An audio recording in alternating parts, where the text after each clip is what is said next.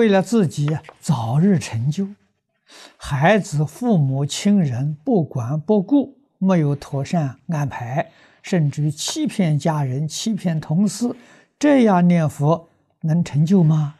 这样念佛不能成就。为什么呢？他人都没有做好，怎么能做佛？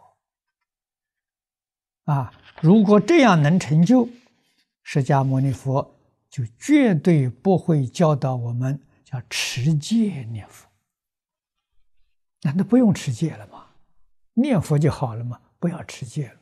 为什么佛跟祖师都这么样的强调要持戒念佛？啊，尤其是在《观无量寿佛经》里面，你看佛教为提西夫人啊。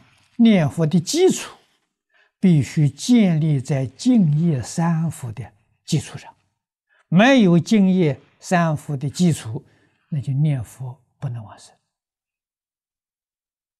啊，净业三福要记住啊！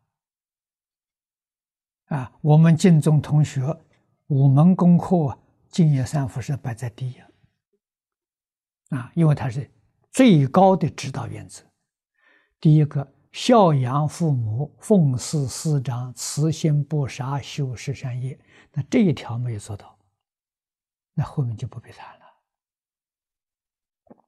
啊，念阿弥陀佛，只能说跟西方极乐世界结一个善缘，这一生当中不能成就。啊，那要成就呢，一定要随顺经典的教诲。啊，经典上绝对没有叫你念佛，你的孩子、父母亲人都不顾了，没有这个说法。啊。